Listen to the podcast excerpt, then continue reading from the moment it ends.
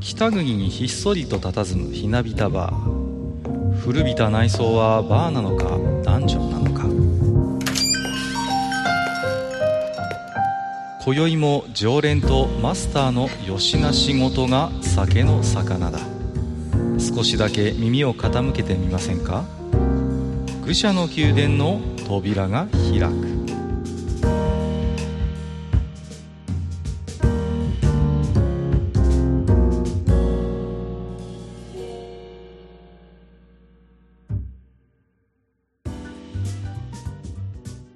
ゆうマスター、今日も来ましたよ。はいはい。なんかすげえ久しぶりだね。今日もというより今日は来ましたよ。感じなんですけれどもね。はい。いつぶり？いやー、本編は本当に久しぶりですね。中明先生の回取って以来だから、だってさ、もう3回弱ぐらい。収録がさ、いや、ぶっちゃけさ、7月30ってなってんだよね。そうなんです、そうなんです。恐ろしい話で。すいません。3ヶ月くらい空いてるっていう本ね。当にロアでお茶を濁して、もうね、濁すお茶もなくなってきたかなって感じなんですけど、そうそうそうそうはい、ねあのーすいません。ちょっと個人的にね、私の方の事情だったんですけど、ねなかなかですね、まとまった時間が取れなくて、えー、やきもきさせた方がもしかしたら、まあ、いないかな、えっと、いらっしゃるかもしれないんですが、愚者級もそろそろフェードアウトかみたいないね。やいやいや、本当にね。あ、もうそんな感じで、こう、聞く人がいなくなったぐらいにこっそり始めるのもまあいいかななんてちょっと思ったりもしたんですが、まあそんなね、性格の悪いことは言わないで、まあそれにしても何ですか、いやー、中本浩二さんはびっくりしましたね、本当に。いやー、なんかね、残念だよね。残念ですね。あの、うん病死とかでもまあまあ、もちろん残念なんですが、ちょっと今回は特に不慮の事故ということなんでね、うん。まあ、周りにしてみても心の準備というものも、まあもちろんできない状態ですし、うん。うーん、まあ、ドリフターズの中ではどちらかというとバイプレイヤー的な、えー存在なのかもしれませんけれども、うん。まあ、あのー本当にね、昔のこう、ドリフの動画とかご覧になったことあります？こう、ミュージシャンとしての。で、あ、それこそ、あの、何？ビートルズの前座やったとかそういう話。まあまあまあそうですけど、あとほら、あの一連の、こう、軍歌を少しこう、アレンジしたような、ね、あの、うんうんずんどこ節とか、はい本当にごはいはい。苦労さん、本当に本当にご苦労さんとかあります。はいはいはいはい。あの、一番リズム感いいのよね。中本浩二さんって。まあ、体操やってた方だからね。うん、うん。いや、あのね、みぜひ見てもらいたいんですけど、あのー振り付けがね、一番キレキレなのよ。うん浩二さん。あーで、かっこいいの。で、その、、うんうんスイングしてる感じも、ちょっとね、あのーやっぱ一味違うというか、うんぜひね、ちょっと見ると、わ、中本浩二かっこいいなって思いますよ。うんうんうんで、声もいいでしょ？うんね。で、ギターも弾けるし、はいはい。ね。で、体のキレもいい。もうね、何でもできちゃう。まあ、あの頃のバンドマンってなんか、そうらしいんですけど、何でも器用にこなすんですよね。うん。うん。で、ね、なんか、その才能に惚れたイカリアさんがね、こうスカウトしてきたなんて話もあるようなんですけれども。いしかもあの方って確かインテリじゃなかった？や、そうそうそうそう。確か学習院かどっかだよね。学習院、しかも在学中からもう、そういう音楽活動で、もうバリッバリもうやってらっしゃった方なので、うんうん。すごいんですよ、やっぱり。うん。でね、親御さんにしてみれば、せっかく学習院までやったのに、当時のね、こうバンドマンなんてのはまだまだヤクザな職業でしたから、うんうんとんでもないっていうところに、イカリアさんがわざわざ実家まで行ってね、こう、うん口説き落としてきたという、うんまあ、そんな話もあるようで。うん。まあ本当にね、こう、才能のある人なんですよ。うん。うーん、だからね、ちょっとね。いやー、ほんともう、もう、どうもう、ブーさんと加トちゃんしかいないよ、もう。ほうんん。ね、寂しくなっちゃってるなーっていう感じはしますけれどもね。うーん。まあ、本当にね、えー、そんな今年はもう、いつもこの話ばっかりしてますけど、ビッグネームがね、うん。もう次々と、うーん、何なんでしょうか。だって、この間、猪木さんの話ちょっとしたでしょ？ちょっとしましたけどね。ね本当に。いや、大物がね、それこそ、うんまあ、六代目円楽さんの話も円ちょっと楽さんしましたもね。ね。うーん、なんかね、ちょっと今年は、本当に、まあなんかいつもこんな話ばっかりしてるような気もしますが、うんまあ一方で何ですか、ネットの方のこう話題を見てみるとね、はいはいで。すか、こう、同人誌をお転売えーしないの その話する？長くなるよ。しょうもない話もあったかなと思う。まあ、あれは、だけど、ねあのー何？まあ、僕、ちょっとさすがにこう腹に据えかねるものがあったので、一言だけちょっと書いたけど、言ってましたね。まあ、勉強不足だよね。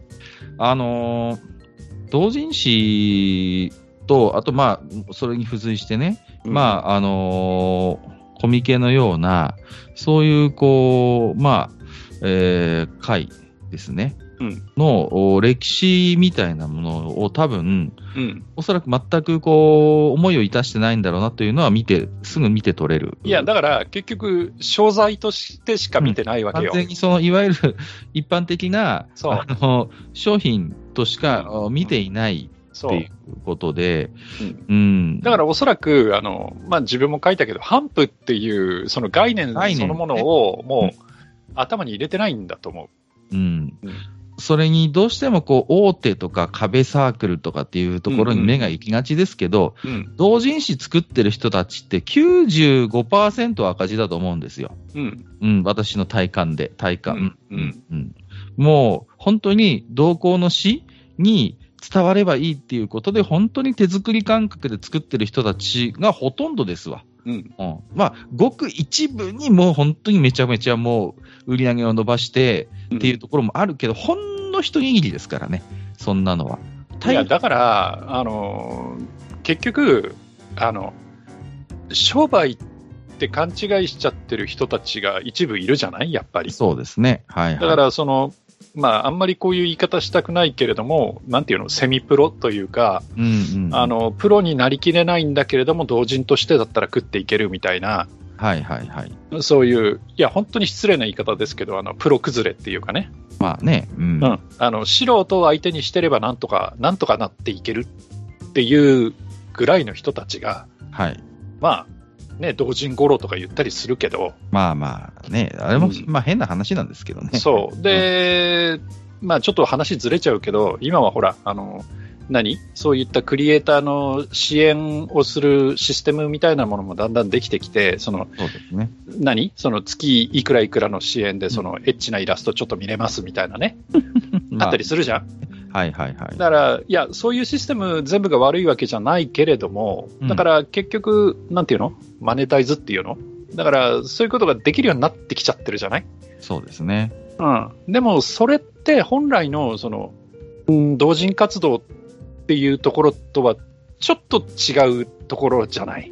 そうなんですよ。うん。うん、だただ、そういう活動ってやっぱり目立つし、うん、うん。そ、のまあ、彼らのやっていることの性格上、プロモーションに重きを置くのは当然のことなうん、うん、ので、うん目につきやすい売り方になることは、まあ、理解はできるんです。うん。ただ、実際のその同人誌のあの、実装を見たときに、うん、あの、大半はそういうものには、流れには載ってなくて、うん、ほとんどは俺の好きなもの、俺の興味のあるものを本当に分かってくれる人たちに、えーの頒布できればいいと。うん、いううー、この思いというのは、100回を数えるコミケに、えーあっても、えっ、と、ベースとして脈々と流れている思想なんですね。うん。あこれは僕はほぼ毎年1回は顔を出してるんで、今でもちゃんと肌感覚でそこは感じるところです。うん、うん。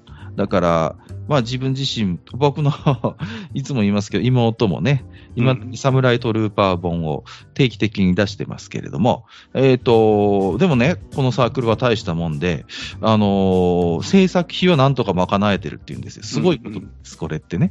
だけど、例えば交通費とか宿泊費、会場への、あのーまあもちろん自前ですし、うんだから、あくまでその、作る制作費ぐらいはなんとかなってるけど、あとは手弁当で行ってるっていう。うん。で、まあ、これがある意味普通ですわ。うんそうそうそうそう。そうそう。で、いつも買う人も大体限られていて、いつも言いますけど、ブドバニが90%以上っていう大変こう、うん。効率のいいある意味、うんね、うんうんうん、あの、売り方をしていて、うん。うん。で、そういうものが大半なんですよ。うんもう、あの未だに。コミケでやり取りされる同人誌って。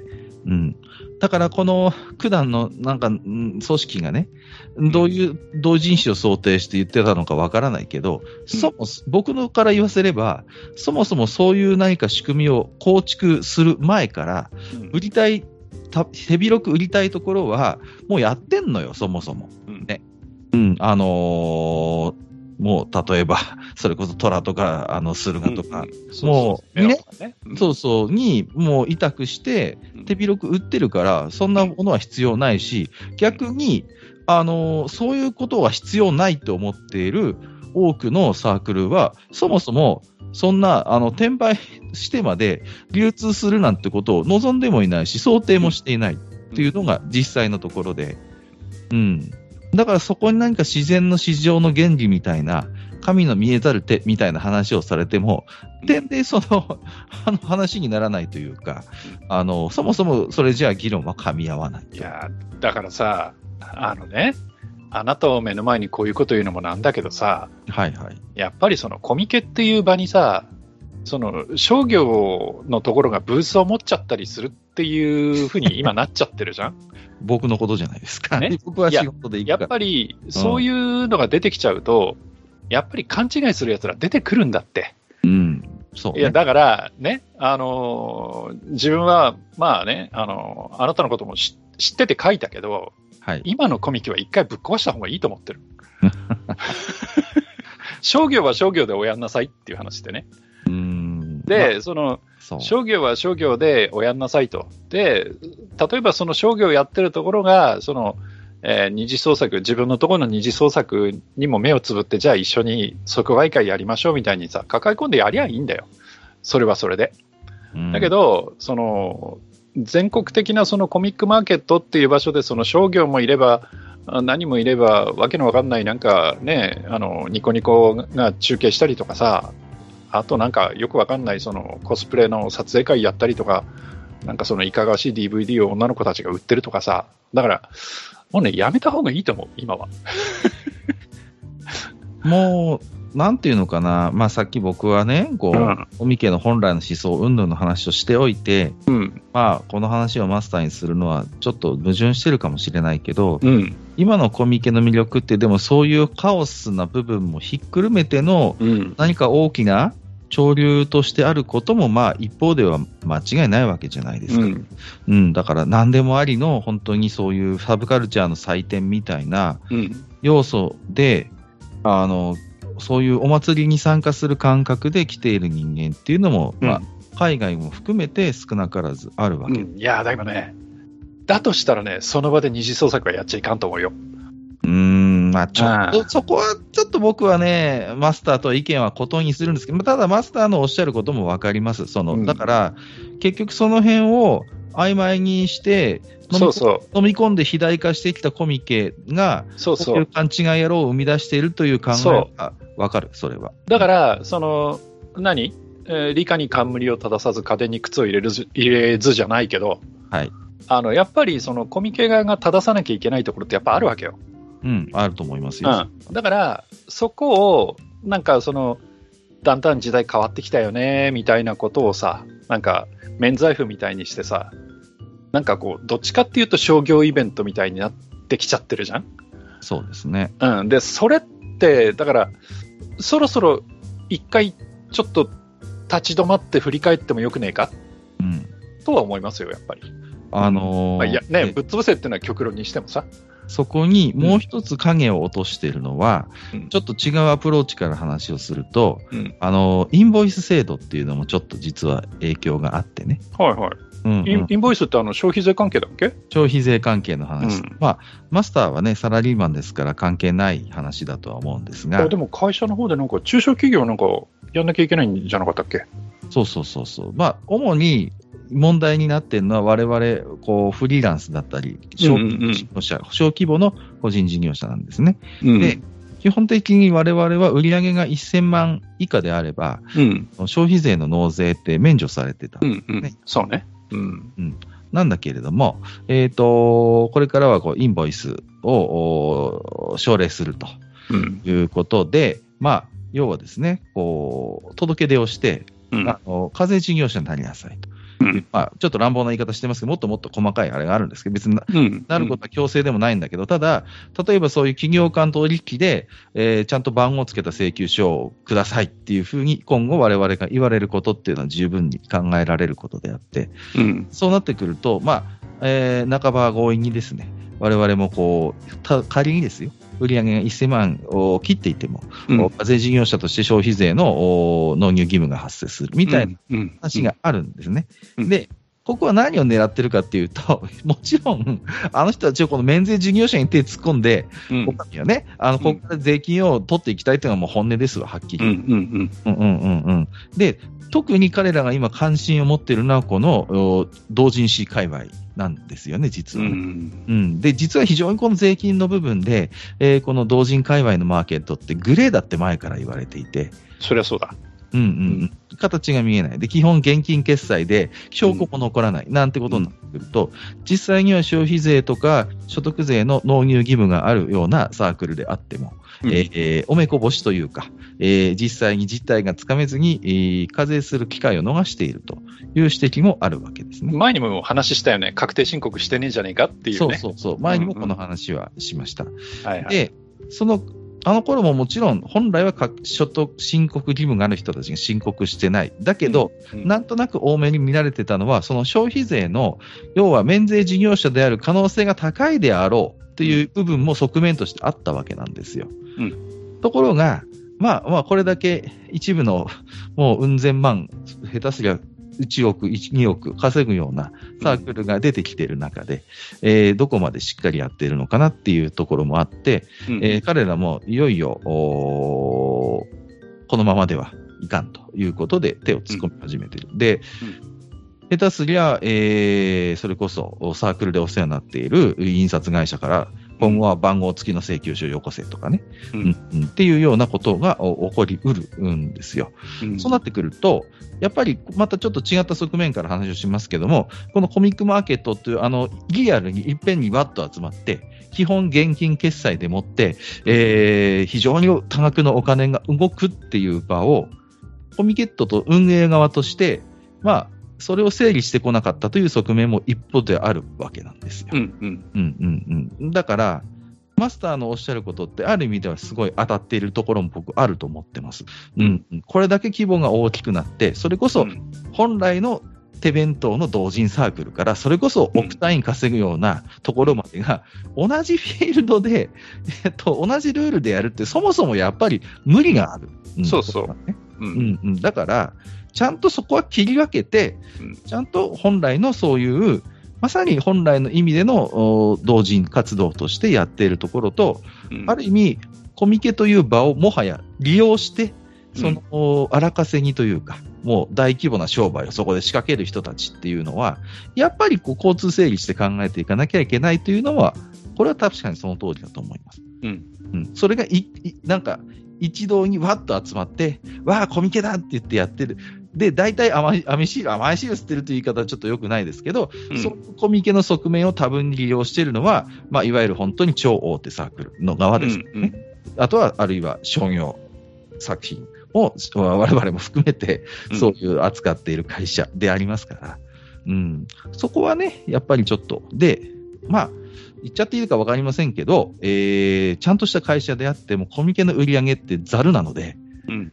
結構、あのー緩いです。うん。うん、だから、それなりのちゃんとした会社で税務調査入ったら、ここのコミケでの経費と売り上げどうなってんのって聞かれたときに、うってなる会社、正直結構あると思います。うんうん。隠れ蓑にしちゃってるんだよね、それも。うんだから大手の、あその、ちゃんとした会社であっても、コミケだから現金決済でお願いしますって言ってるのって、うん裏を返せば、裏が取れない金になってるっていうね、要素も実はありますよね。ああ、じゃあ所得学士に使えちゃうな。使えるんです。そうです、そうです。うんで使っている会社正直あると思います。ね、ブース出すのに赤字になっちゃいましたでいいんだもんね。そうそうそうう。んで、まあ、変な話、広告宣伝費ですから。うん。うん。それは、あの、いいんだけど、一方で、売り上げあったよね。いや、それがさっぱり売れなかったんですよ、みたいな。うん。うん。それで、はい、おしまい。って蓋をしちゃっている会社は、まあ、聞いたことはあるし、実際ある、ありますよ。という会社は。OK、そろそろやめておこうか。そうですね。はい。えーということで、まあ、ちょっとマスターと僕の中で、うんコミケについての、おまあ、見解は若干異なる部分もあるんですが、うんうんただ、じゃあ今のままで、えーいいのかというのは、そこはちょっと私も問題意識持ってますので、うん。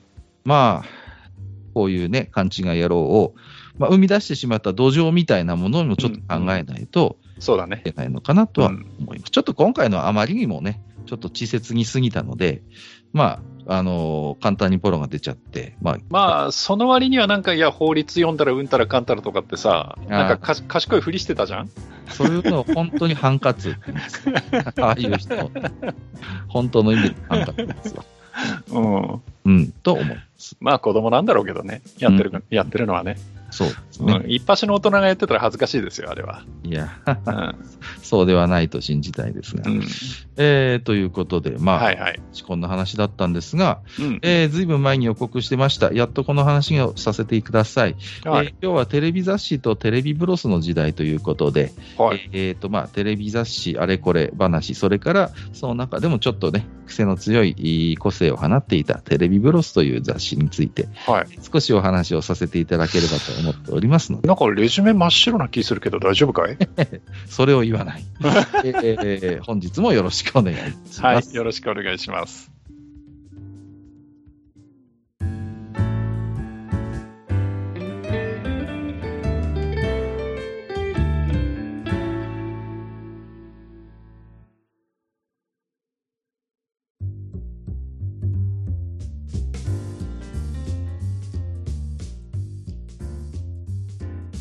はい、えー、それではですね、本日はテレビ雑誌とテレビブロスの時代ということでね、はい。えーと、まあ最初にちょっとマスターに聞いておきたいんですが、うん。マスターはこのテレビ雑誌と言われる雑誌をはいはい買ったはい。り読んだりしたことっていうのはありますか？あのね、うーんと、きっと閣下だったらわかると思うんだけど、はい。あの、昔はね、あの、保険屋さんが、うんうんあの、例えば職場とかに、うん。はいはいはい。あの、要は外交員の、あの、お姉様方がいてね、はいはいはい。大体その職場に、その出入りの外交員さんって、例えば日本生命さんとか住友生命さんとか、まあいろいろな生命保険会社があって、はい。で、そこの学校員の方が週1ぐらいで来てたのよ。うん。よく昼休みとかにね。そうそうそう。で、その時にこれ読んでくださいって置いてってくれるのが、はい。例えばそのテレビガイドうんであったり、そのはいテレビジョンであったりとかっていう、それも、その、えっと、本屋さんに売ってるあのまんまじゃなくて、そうそうそなんかその保険屋さんスペシャルみたいな、う。ちょっと。薄手のやつ、そうそうそう、うんうんうんを置いてってくれたりしたわけよ。なるほど。うん。で、その中にね、どこの保険屋さんだったか忘れたけど、やっぱテレビブロスもあったのよ。すごいですね。でも大体はテレビジョンだったね。まあ、でしょうねう。ん。うんうんということで、はいうんと、職場でね、うんまあちょろちょろっと読んだことが、っていうか、あの頃は、まあ毎週のように読んでたかな。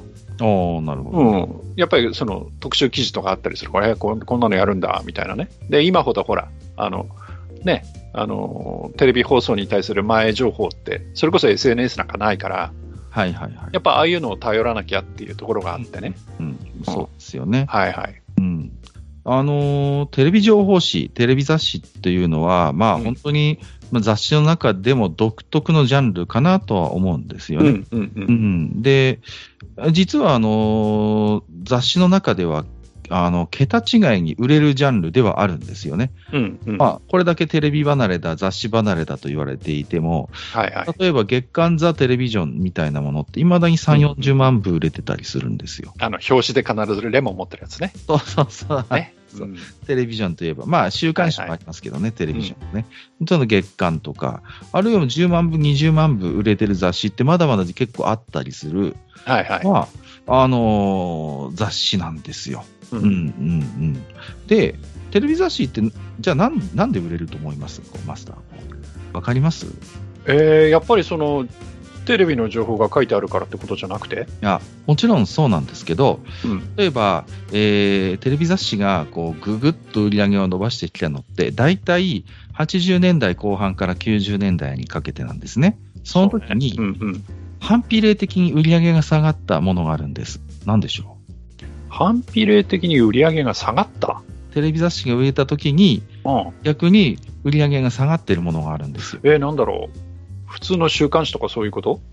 答えは新聞です。あ、なるほどね。はいはいはい。はいはい要ははいはい。新聞取らない人が新聞代わりに買うんですよ。ああ、そっか。ラテ欄か。そうそうそう、そうなんです。はいはいはいはい。で、えっ、と、失礼。普段新聞取らない人っていうのは、結局、うんあの、ラテ欄を見るうん機会がないので、はいはいラ。テ欄代わりにこのテレビの番組表というものが載っているテレビ雑誌を買うっていうことなんですよね。うんうんううんんうんうんで、ですから、まあ、ちょうどこう、80年代ぐらいからこう、新聞の売り上げって下がっていくんですよ。取らない人が増えてくる。ね。そうすると、いや、あの、当時はネットなんかもありませんから、うんいやそうそう困ったね。あの、テレビは見るんだけどな。だけど、ラテ欄はわからない。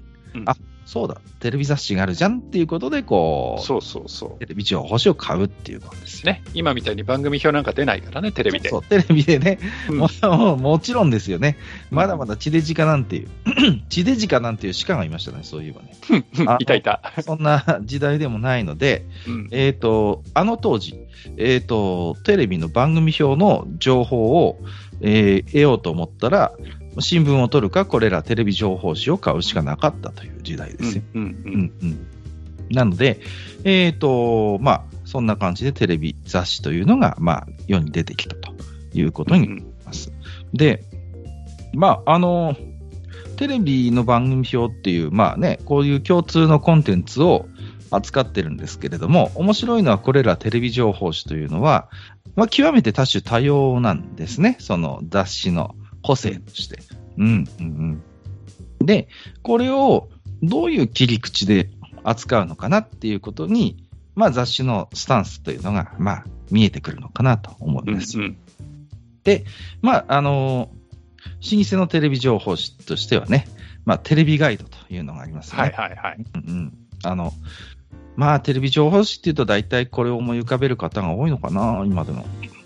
どうですかね。うん。やっぱふ二つじゃない？そう。だからここと、えっ、と、ザ・テレビジョンっていうのが、まあ、双璧と言っていいのかもしれません。CM もやってたしね。そうそう、テレビジョンみたいなね、うんうん。ありましたよ。テレビガイドもやってましたしテね。レビが移動だよね。そうそうそうそう。ね。だから、で、そんな、えっ、と、まあ、特にね、テレビガイドを出してた東京ニュース通信社っていうところは、うんまあ、すごいですよね。テレビガイドはまあまず週刊誌です。その他に月刊テレビガイド、それから、かつてはテレビ、TV 太郎とかね、うん BLT とかね、いろいろ出してたんですよ。その中の一つに、テレビブロスがあったっていうことなんですよね。うん、うん、で、はい。はいはい、なんですか？いや、癖強かったなと思って。ブロスはさ。ブロスは癖が強いんです。うで、テレビ情報誌って結局、あの、変な話。まあ、ラテ欄に相当するうん。番組情報っていうところさえ抑えてしまえば、うんうんうん。あとは、はっきり言って何でもありだったわけですよ。まあで確かにねそこさえ抑えてりゃ、まあまあまあ、あの、いいでしょうっていうことなんですよね。うん。うん。だから、あの、割と、あの、自由な編集が効く雑誌だったっていうことなんうんです。うん。で、あの僕の中で、この、まあ、80年代から90年代で、フリーダムな、えー雑誌って、何でもありだった雑誌って2種類ああると思っててお、一つはこのテレビ情報誌。うんもう一つはエロ本です。はい。ああ、なるほどね。うんううんん。で、エロ本の方も、要はエロさえ抑えてしまえば、あとは結構何でも書いていい、締め読めると目だったら何でもいいよみたいな。感じだったんです。で、例えばあの頃ですと、ですから、えー有名なところですと、スーパー写真塾ですかね。スパシャスパシャって言われてましたけれども、うん。スパシャなんかは割と有名なアーティストとか、ミュージシャンがコラム持ったりして、うん。書きたい放題書いてたっていうね、連載っていうね、全然エロと関係ない話を延々とこうするみたいなね。まあそれそんなことをまあ許してた 時代なんですよね。うん。うん。だから結構そういう、うん、あの雑誌、コラムが面白いから買ってんだよねとかって言い訳しながらエロ本を買買うみたいな。うんうん。で、実際ちょっと本当におコラムも面白いみたいな。うん。ああの、そんなエロ本があの頃には結構あったなというう思いがあります。で、テレビブロスですよね。う。うんん。まあ、テレビブロスはね、マスターもおご存知でしょうが、本当にその、さっき言った自由な紙面編集ができる最たる雑誌かなと。特にこの印象かがね、あのー例えばテレビジョンとかだと、はいはいはい。やっぱりまあ当たり前なんだけど、ドラマについてちょっと特集記事組んだりとか、そうですね。そのタレントさんに対してのそのインタビューとか、うん。なんかそういうイメージがあるのよ。はいはいはい。だけど、ブロスってそうじゃなくって、そうですね。なんか本当に、あの、何？サブカル臭いっていうかね、うんうんうん。そういう感じがすごいあったのよ。ありますね。で、読むと、あの、本当ね、あの、なんだこの本って思うような、それこそ、ちょっとあ枕の話じゃないですけど、ん同人誌チックな匂いもあったのよね。あったね。ねうん本当に分かるやつにだけ分かればいいみたいな、そうそうそうそう。いうコラムいっぱい載ってたのよ、あの当時。ううんんうん。あんまり、なんていうの？なんかこう、大手のテレビ局に忖度してないっつうか。うんうんうん。うんまあ、金もなかったそうなんですけど、当時の編集長曰く。あそうなんだ。だから、あんまり大物芸能人にインタビューとかできないっていうね。ああ、なるほどね。そういうのは結局テレビガイドの仕事だと。うん俺たちはテレビガイドじゃねえんだから、うん金もねえし、だから、あの、ちょっと売れないけど面白い芸人にインタビューしようぜ、みたいな感じで、うんうんこう、まだメジャーになる前の清水美智子とか、あの、三浦靖子とか、爆笑問題とか、そういう人たちに声かけて、うんインタビューしたり、連載もお願いしたりみたいな感じ。なんか批評とかも結構切れ味が、切れ味が鋭かった記ん憶がある。切れ味が鋭いんですよ。うん。そうそう。結構毒吐く。だからさ、普通はやっぱりテレビ情報誌だから、うんうんうん。うん言ったらあれだけど、提灯記事なんですよ。そうそうそう。ね普。通はね。こんなに面白いでで、すよ。そうそうそう。この、今、今注目株の俳優さんが、みたいなさ、うんうんうん。あの、見たらすっげえ大根で見てらんないようなドラマでもさ、なんかこう持ち上げるわけじゃん。そうです、そうです。でもなんか、ブロスって、やっぱりその、もちろんその特集記事ではなくて、その、誰かのコラムみたいな扱いではあったけれども、うんうん。なんかこんなの全然見てられないみたいなこと結構平気で書いてあって、そうそうそう。なんおいおいで大丈夫か番組やってんだよ、みたいなことをね。そうそうそうそう平気で書くテレビ情報そうそうそう大丈夫かって思うようなね、そうそうそうそう。とこは確かにありましたよ。うんうんうん。うんそうなんですよね。だもう本当にそういう自由な雰囲気をすごいこうまとった、えーテレビ情報誌でしてね。本当にね。うんそうそうそう。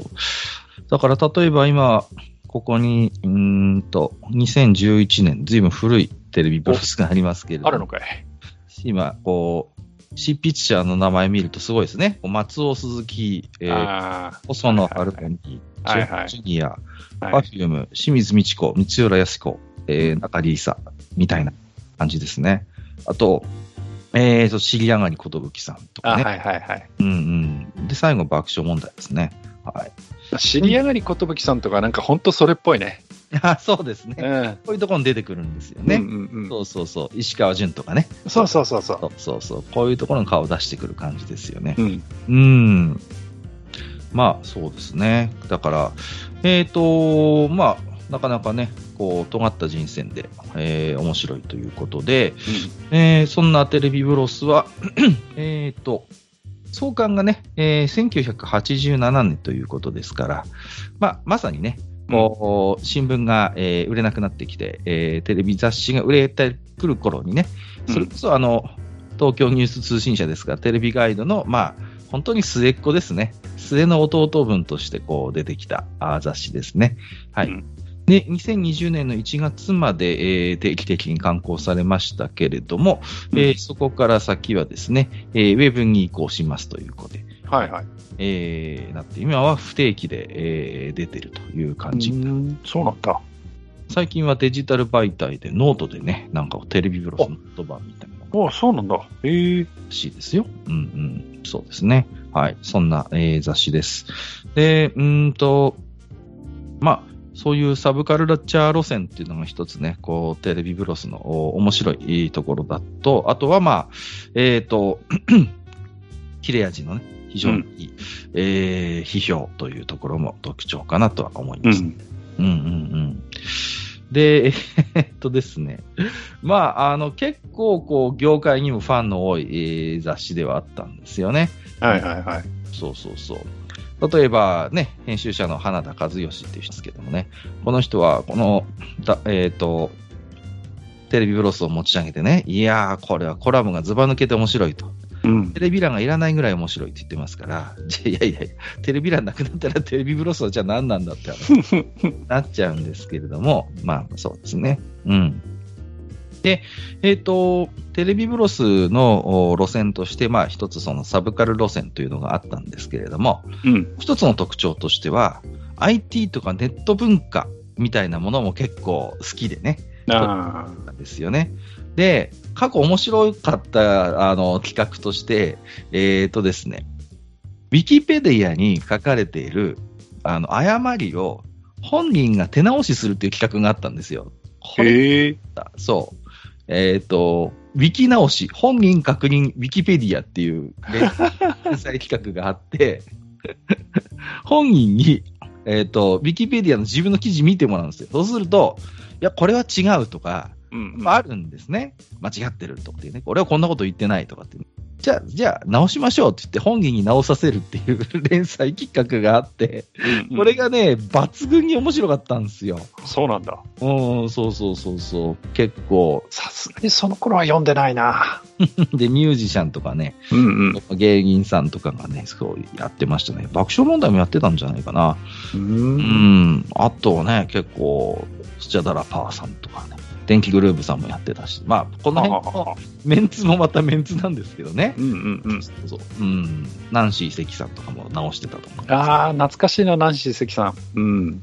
ナンシー関って、若い方は、わかんないかなあのね、消しゴム版画で有名な人そうそうそう。もう亡くなってるからね、ナンシー関さんはね。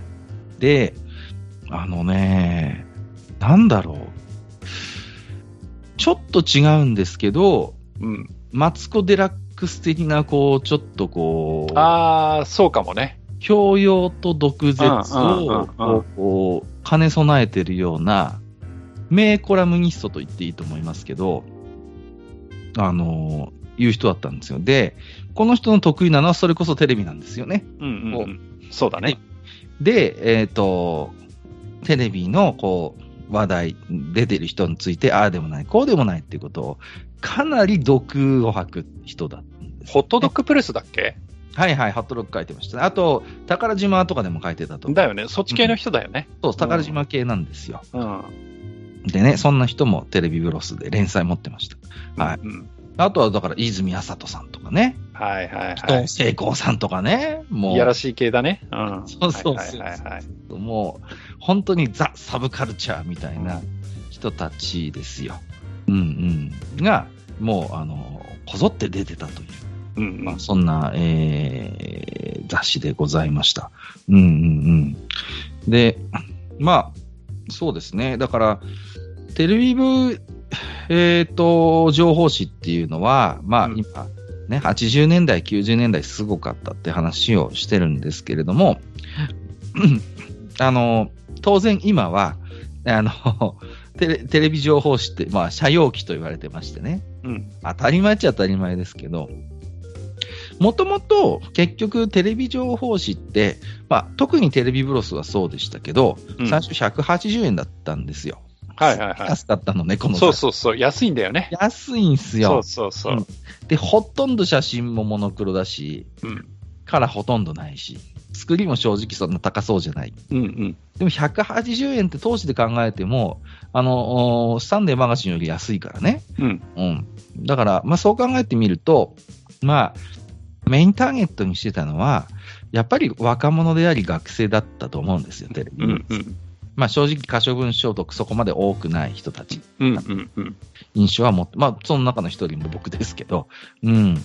ね、それこそ新聞取らないで、ラテランだけのために買うような人だったらなおさらだよね。そうなんです、そうなんですうん。うん、だったら新聞なんかやめちゃって、うんもうブロスでいいやってことになるわけじゃないですか。うんうんうんうんうんで、そのうち、えっ、と、G コードっていうのが出てきてね。はいはいはい。うんうん。で、要は、こう、テレビの機能として、そのコードを入れれば、そうそうそうの番組。の予約ができてしまうというね。5桁か6桁の数字だったよね。そうそうそう。確か。うんそうなんですよ。結局ね、2週間ぐらいで更新されるから、そんなにか桁もいらなかったし、うんうん、お手軽だったんですよね。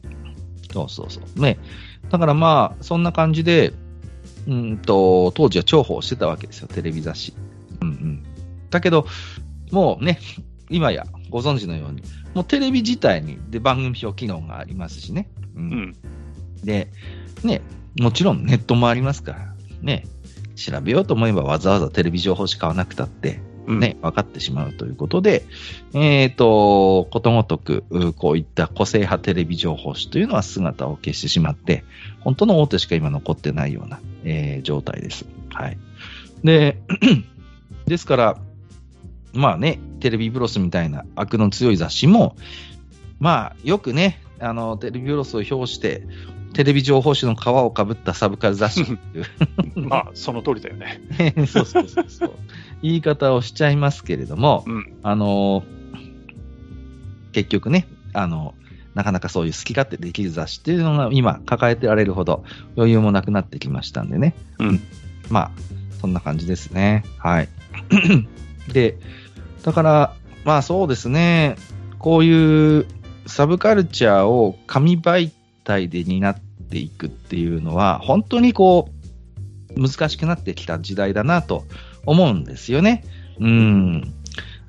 例えばまあまあ、宝島っていう雑誌もまだありますけど、うーん、なんでしょうね。あと、スパみたいなちょっとお下品な、えーはいはいはいしまあ、このテレビブロスのちょっとこう、なんていうのかな、あの、音楽の方面でいけばクイックジャパンみたいな雑誌がありますけど、だから、なんかこうね、こう、テレビブロスってスパほど下品ではなかったし、うん。うん。かといって、なんかね、こう、教養雑誌みたいな、ハイソな感じもなくて、うん。なんかちょうどいい、こうね、サブカル具合と、ゆるさ具合みたいなものがあった雑誌で。うんじゃあ、で、またそのね、このテレビブロスが売れてた時代っていうのはテレビが元気だったのよね、やっぱり。うん。うん。ずいぶん昔になりますけど、あの、深夜番組の特集をした回を空車級でやりましてね。で、うんうん主にフジテレビが中心になって、あのまあ、そうですね。あそれこそ、あの深夜枠で、えー、本当清水美智子とかね、本当に、こう、が活躍し、あと、冗談画法なんていうね、あと、カノッサの屈辱とかですか、そういう、こう、面白い、こう、深夜番組を意欲的に作り上げてた時代とも被るんですよね、このテレビブロスが売れてるうん。頃って。で、テレビブロスってだから当たり前ですけど、深夜番組とすごい親和性が良くてね。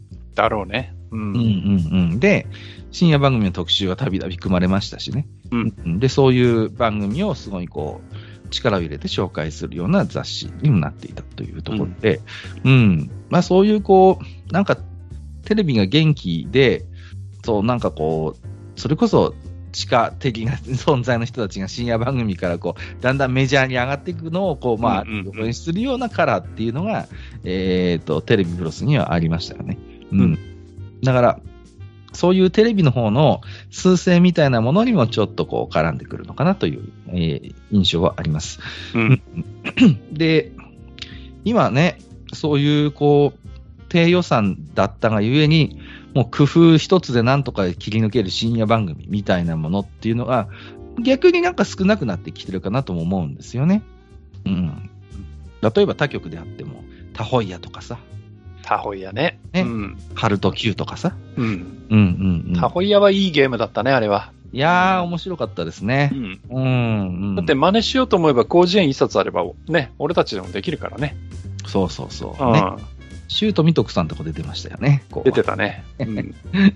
それこそ、あと、キッチュとかも出てたんじゃないですか？確か。松尾隆もいましたよね。あと、それこそ三谷幸喜が出てたね。三谷幸喜がね、うん。今ほどこうメジャうん、うー、ん。まだちょっとそう。今みたいな大人気脚本家ではなかった頃なかったですね。うんうんうん。だって、あの頃で言うと、やっぱり猫が好きですか？そうそうそう。だから、あのーだから、予算はないんだけれども、こう、工夫と、あとちょっと教養の匂いをまとったような、うんうん。そういう面白い深夜番組があの頃っていっぱいあったんですよね。うん。そうね。うん。だけど今、深夜って、こう言っちゃなんですけど、なんかどっかで見たような芸人が、ね、どっかで見たような、えー企画でお散歩したり、みたいな。まあ、大体若手芸人のなんかこう、ステップの一つみたいになってるよね。かね、そういう感じじゃないですか。だから、なんて言うんですかね、そういう、こう、もはや深夜番組が、そういう、こう、大人のなんか、教養的な面白さみたいな、こう、はもうないんでしょうね、空気としてね、こう。だからそうなってくると、やっぱテレビブロスって雑誌も、うん、もう居場所がなくなっちゃうというか、うん、っていう感じはしますよね。だから、なんだろう、こう、サブカルチャーの、こう、メイン会場みたいなものが、もうテレビからネットに移っていったわけで、そうなってくると、まあ、変な話、あのー随分カラーは違いますけど、こういうなんか、ちょっとサブカルチャーの匂いのする雑誌って、ネットランナー的なものになっていってしまうわけですよ。うんネット文化みたいなね、方の。うん。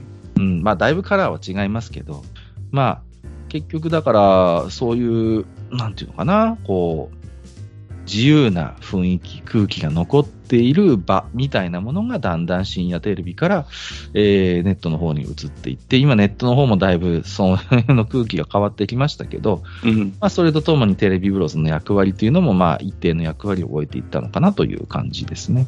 うん。そうだね。まあ、今ほど、やっぱりこう、なんていうかな、情報がいろいろ手に入っちゃうようになると、はいまあ、わざわざ雑誌を開かなくても、みたいなところはあるからね。そうなんですよ。うんただ、僕今、昔のテレビブロスちょっと見てますけど、うん。やっぱ面白いんですよ。その、文章、あの、コラムにはコラムの、なんとも言えない、こう、味わい深いスピード感みたいなのがあるんですよね。うん。うん。で、なんかこう余裕もあるし、で、まあ、今ネットでもうね、あと、最近のこう本当にネットニュースみたいなものにもう絶望する自分もいるんですね。いやー、やっぱりさ、そこはさ、うんあの、なんていうの、そのプロのライターと、そのプロの編集者がせめぎ合って、その練り上げてね、出してきた文章とさ、そうなんですよ。あの、言っちゃなんだけど、その、プロになれないような人たちがなんか適当に書いてる記事と比べちゃダメだよ、そりゃ。いや、いやテレビで芸能人がこう言いましたって、それニュースなのかなっていう、こう、お思うのよ。あの、いや、僕、なんだろう、僕だけなのかな。例えばスマートニュースでもなん、ヤフーニュースでもいいんですけど、まあ、うん Google ニュースでもいいんですけど、8割ぐらいそんな感じじゃないですか。だって、しかもテ、テレビの番組が放送になって、その放送の中で、この人がこういうことを言いましたっていうのが、その放送の直後ぐらいにニュースとして上がるのね。そうそうそうそうそう。あれはつまんないよね、本当に。つまんないし、うん。あの、結局、そこには、テレビ上の事実がただ書いてあるだけであって、うんうんうんあの、書き手の意図もそこには見えないし、うんうん。だからそこに僕は気持ち悪さを感じるんですよね。その、やっぱり一応紙媒体とかコラム、執筆、新聞で育った人間なので、うんこの書いてる人の自身はどう思ってんのと、このことについてどう思ってんのとか、どう感じてんのとか、どういう意図でこういうこと書いてんのみたいなものが、匂い立ってくるようなものでないと、うんこう、価値のあるソースとして自分は認識できないんですね。こうだからそれって別に高等なことでも何でもなくて、それこそテレビブロスに載ってるようなくだらないことであっても、それをこうね、いや、こう僕はこう思うみたいなへりくつでつなげたり、本当にこうさ、くだらないようなことを一生懸命突き詰めて考えるようなコラムニストがいっぱいいたから、テレビブロスには。うんそういうのをた本当読み物として面白く読むみたいなことはわかるんです。うん。だけど、なんだろう、自分の見ているサイトが悪いのかな？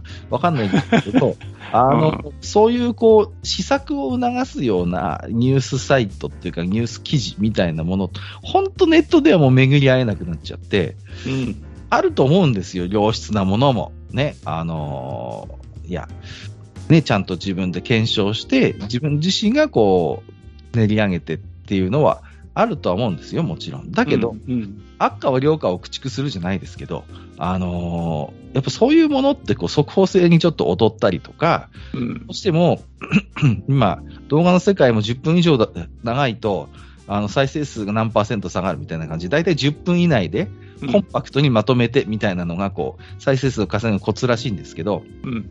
そういう本当にインスタントな情報みたいなのに、慣れてしまっていると、うん。こう、スピードで負けた時点で、こう、なかなかこう、ビューが稼げないというね、うん。うん、現状もあるようで、だから雑誌なんていうスローなメディアは、もう、あの、そういう部分では太刀打ちができないんですけど、もうね、なんかこうやって改めて、テレビが元気だった頃のテレビ情報誌見るとね、面白いんですよね。うん。でただの解雇趣味ではないと僕は信じてます。だからやっぱり何か、今のそういうメディアみたいなものが、取りこぼしてきたものが確実にやっぱりあると僕は思っちゃいますね。いや、やっぱりその、ね、印刷っていう、どうやったって、その、速報性に欠けるメディアなだけにさ、そうですね。そうなるとやっぱ記事がさ、例えばどんだけひねくれてんだとか、うんうんやっぱそういうところが売りになるわけじゃん。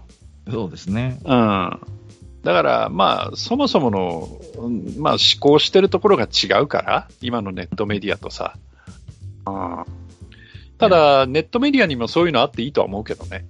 うんうん。うんいいと思うんです。だから、うんね、それこそ note、まあね、ブロスが言ったノートとかもそうですけど、そういうこう、一定のこう、対価を支払って、うんまあ、その、まあ、あの、クオリティのあるものをこう、取捨選択して、情報をせに接するっていうのは一つのスタイルかなとは思いますし、でも、ノートって、自分としては大したメディアではないと思ってるけどね。ね、うん。うん。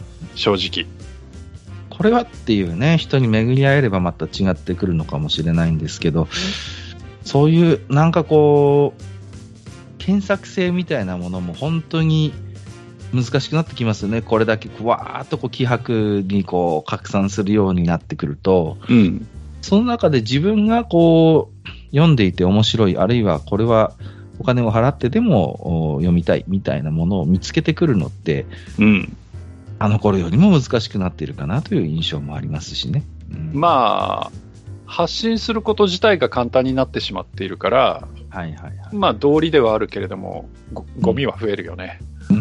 あだ雑誌ってその結局テレビブロスにしたって一応180円払って買ってくるわけで、うん、そこに最低限のそのなんかクオリティの担保みたいなの当然あるわけですよ、これは。スペース限られてるからね。そうそうそうそう、ん。で、いくら自由な雰囲気とはいえ、やっぱりテレビブロスもこの人だったら面白い記事書けるだろうとか、うん面。白いコラム書けるだろうっていう人に声かけて作ってもらってるわけですから、うん。やっぱそこのなんかこう、メディアとの信頼関係みたいなものを、が、おのずとそこにはあああると思うんですね。おお金を出してその雑誌を買って読むっていう消費サイクルの中でね。うん。だけど、この今お金を出してこう、メディアを買う、情報を買うみたいな、行為自体が、こう、もう、なんか生き方の中で馴染まない人って多分それなりにいるんだろうなと思ってて、うん。うん、もう無料でこう手に入るネットの情報当たり前みたいな中で、なんでわざわざお金出して買わなきゃいけないの？みたいなうん。ものって多分あると思うんですよ。だそうするとますますそういうところは苦しくなっていくし、うん。うん、なかなかその、ね、えー一定の水準を保つことも難しくなってくるっていう。まあ、なんとも言えないね。うん、難しさはあると思うんですけれどもね。うん。そんなね、えーちょっとね、えーテレビブロスだけじゃないんですけど、そんな、えー90年代、テレビが元気だった頃の、えーテレビ情報誌のお話でございました。はい。まあ、あのーあの頃テレビブロス読んでた方ね、リスナーさんでいらっしゃったら、えーこんな記事、特集が好きだったとかね、この人のコラムが好きだったみたいな話をまたね、うん寄せていただければありがたいなと思っております。はい。ということで、本日はテレビブロス、テレビジャッシの時間ということで、あっさり風味。はい。はい、ちょっとね、すいません、今日声がね、うん。ごめんなさい、えー、なんかいまいちでね、体調は悪くないんですけれども、この辺にしたいと思います。はいはい。ゾウマスター、ありがとうございました。はい。ありがとうございました。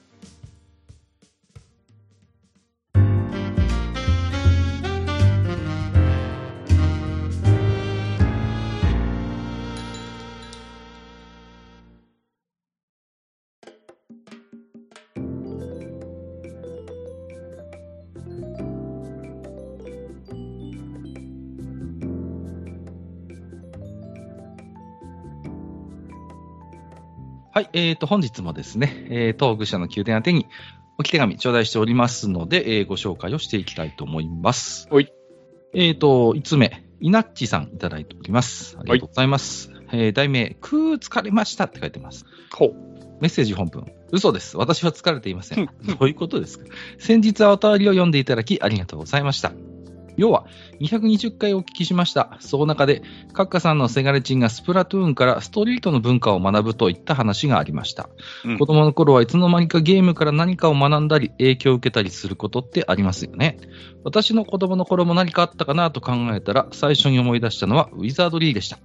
お難しい言葉や敵の名前、ダンジョンの謎解きとか、えーいろいろな知識が得られた作品だと思います。あと魔法とかもね、ティルトウェイトとかコルツとか実用的ですね。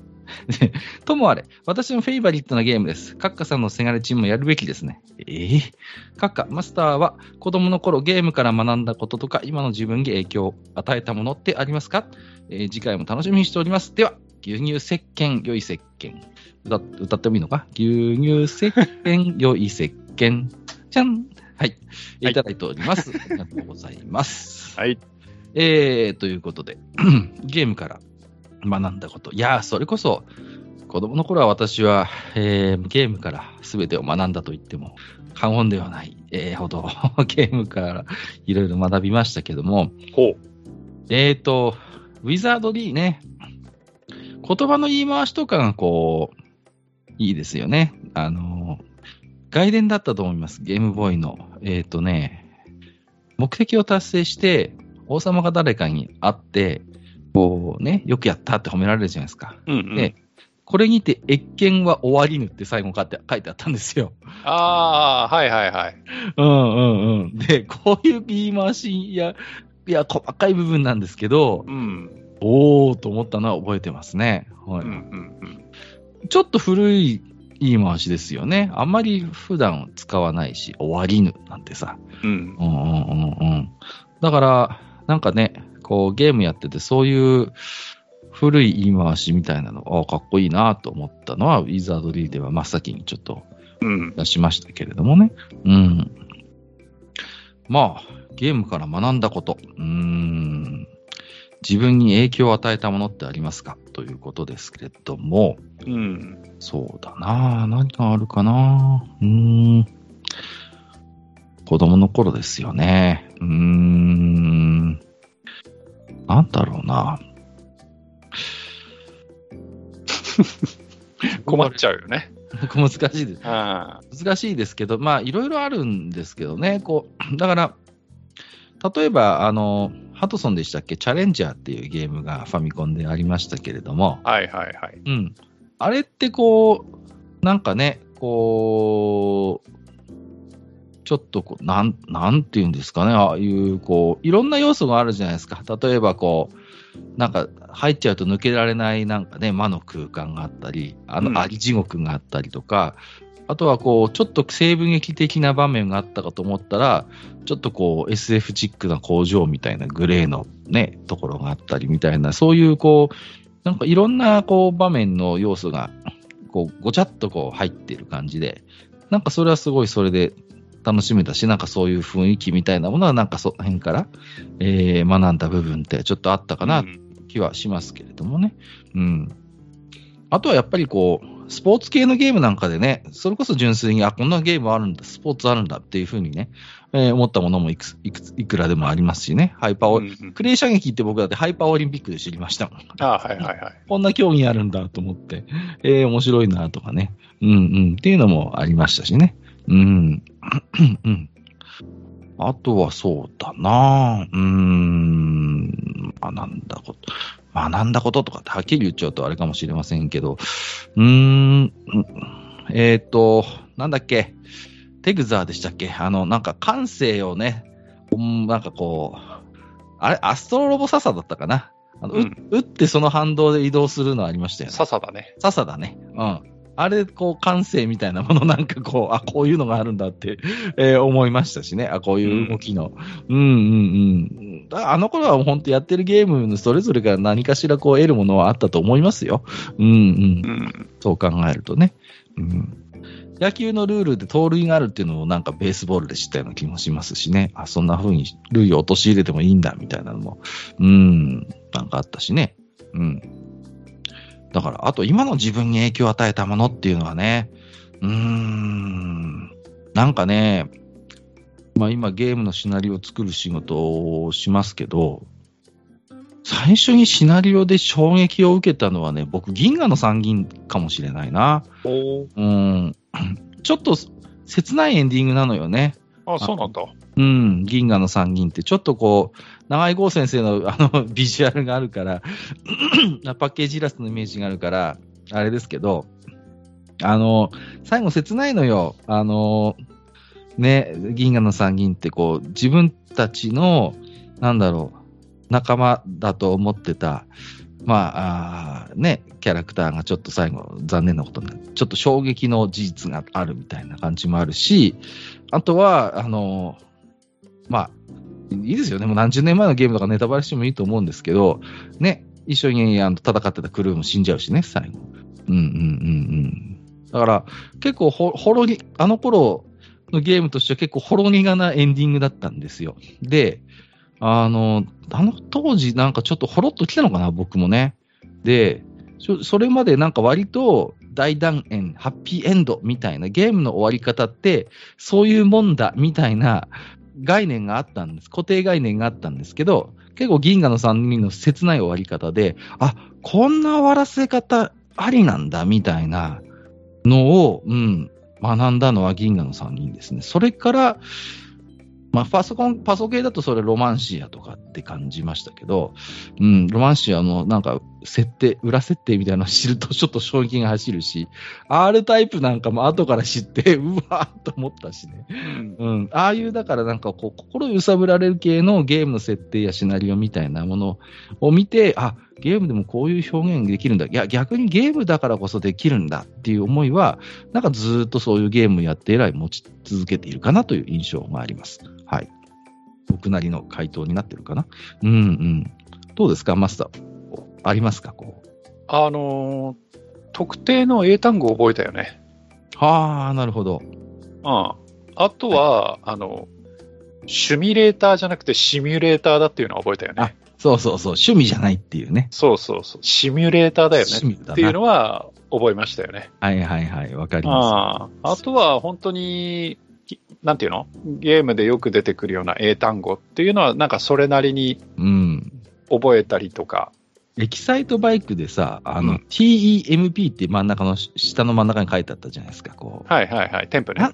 そうそうそう、はいはいなんだろうなと思って、最初の頃ね。温度ね。うん、そうそう。でもあれがこう、ほら、テンパらっちゃうでしょ、あれ。だって。そうそうそうそう。ね、だってあっちに振り切っちゃうとオーバーヒートするんだもんね、バイクそうそうそうそう。そうそうそう。なんかだから、ありますよね。そういう特定の言葉がなんかわかるようになるってういう。んうん。うん、わかる気がしますね。うん。はい。はい。えっ、ー、と、稲地さん、ありがとうございました。はい。お次はヤママンさんですね。はい。はい。えー、題名ご無沙汰しています。こちらこそご無沙汰しております。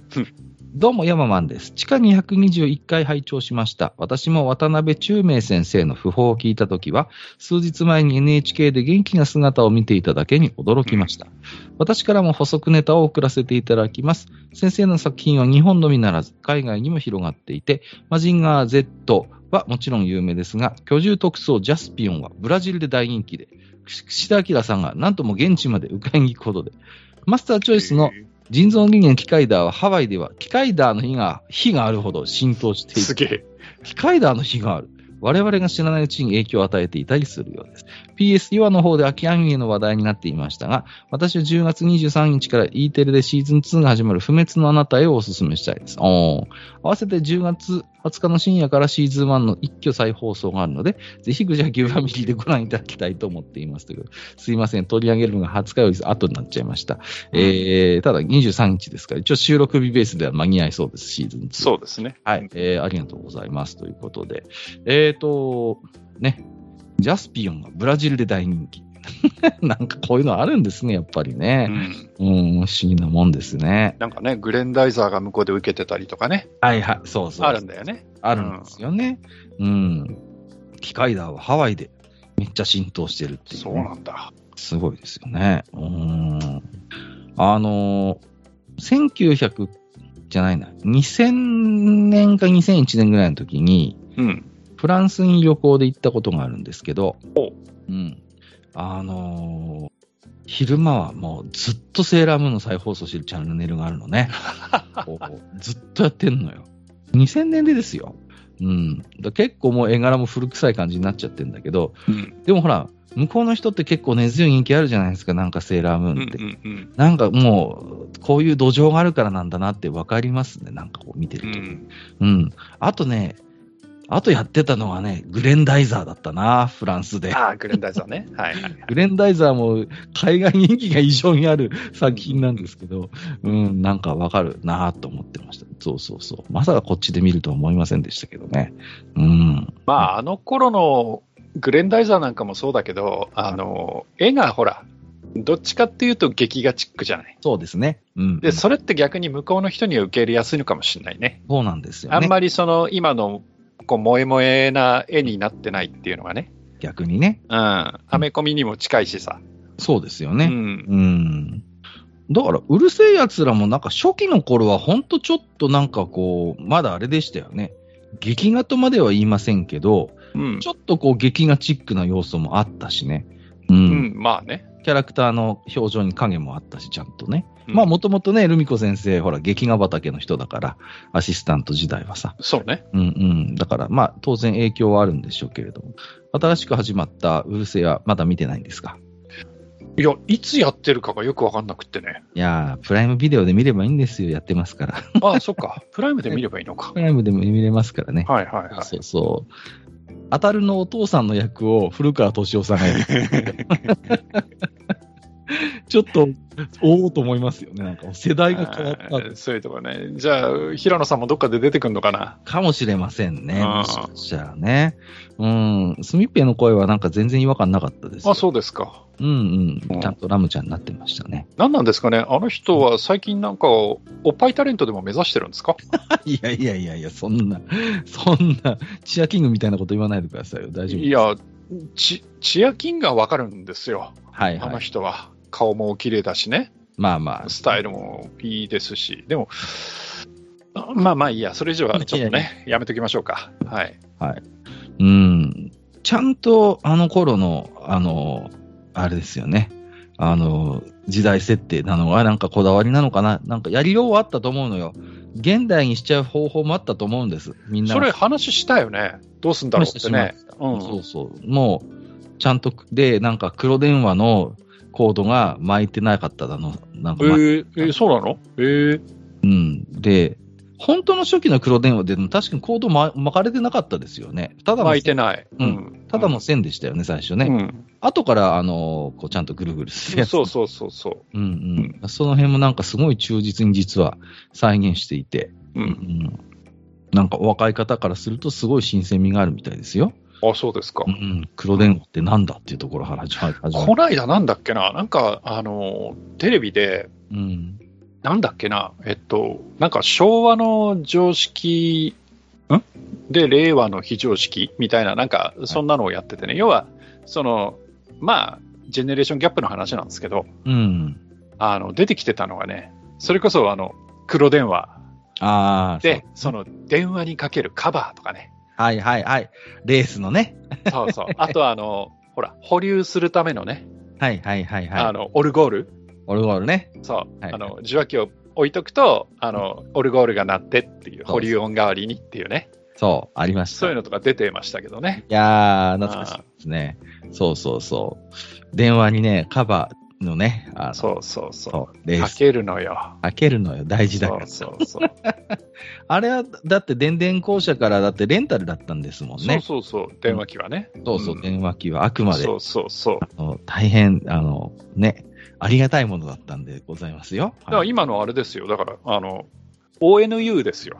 は いそうですねね、ONU みたいに、その、要は借りるわけですよ。電話機、まうん端末をね。うん。はいそうです。そのスタイルですよね、はいはい。で、停電になろうがなるっていうね。そうそうそう。停電でも使えるという。停電でも使えるっていうね。そうそう。それもなんかだいぶ、あれだったらしいです。衝撃らしいですよ。え、電気がないのに使え、なるんすかみたいなね。そう。なるんだよ。これがまた。とね、使えるんですよ。そうそう。それこそ、自堕落斎さんはね、お見せされてますけどね、うんピンク電話があって、うんうん。ピンク電話って言っても、いやらしい方じゃないですよ。うん、そうそう。あの、声の高い女芸人さんでもないのね。違う、そっちの、そっちの方、うんうん。あれはのが入りますからね。はいはい。うん。でね、あのーこの前なんか大活躍したそうですから、あの、au でしたっけ？なんか通信障害起こった。ああ、はいはいはいはい。うん。ピンク電話重宝したそうですよ、あの時に。はい。うんそんな話されてましたね、この前ね。うんえー、山本さん、ありがとうございました。はい。えーと、ここから先はツイッターリプライや、ハッシュタグ、愚者の宮殿をつけていただいている、えー、つぶやきを何点か抜粋にはなりますが、ご紹介をしていきたいと思います。はい。5つ目、スンズさんいただいております。はい。ハッシュタグ、えー、愚者の宮殿、ハッシュタグ、しいたけカレー、ハッシュタグ、カッカ。初めて見たよ。ハッシュタグ、カッカ。ご報告です。愚者級案件、コンビニでしいたけカレー発見。案件って。宮城県内のファミマで買えるのかな？岩手でも売っていますか？ということで、へえ。探したんですよ。ローソンとファミマとセブンと。ないね。なんだ宮城限定なのか？これは。うん。椎茸カレー。なぜか。引き続き探してみたいと思います。はいはい。羊さん。クローゼットを整理。何この新品の T シャツ。お前こんなとこにおったんか、塩辛。塩辛はご飯に埋めて忘れるもの。教えが刻まれた T シャツの存在もまた、塩辛と同様に忘れられていたっていう。いいオチがつきましたね。はい。愚者級 T シャツをお買い上げいただいて、その画像をつけてはいはい。おります。ありがとうございます。ね。これももうずいぶん前ですよね。もう前ですね。ね。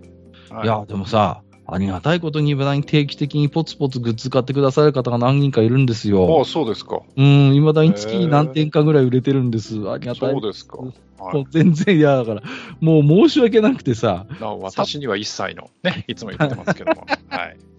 いやいやいや、ね、サーバー代に当て、中東させていただいてちなみにこの白塩辛は埋めるものっていう言葉自体は、あの、僕の発案ですからね。はい。そうですね。うん、これはあの、マスターの発案でこれにさせてもらいました。はい。そう、背中に入れるっていうのもね。そうそうそうそそうう。そうそうそう。なんかこう、若干どうでしょう的に色々感じますよね。どこ 関係ないんですけどね、全く。全く関係ないんですが、まあそんな、なんですか、ちょっと脱線しますけど、どうでしょう、もう、復活だなんだと。なんかもう収録は終わってるらしいですよ。おかしいじゃないですか、うんね。大丈夫なんですか、本当にもうね。いや、大丈夫じゃないですか。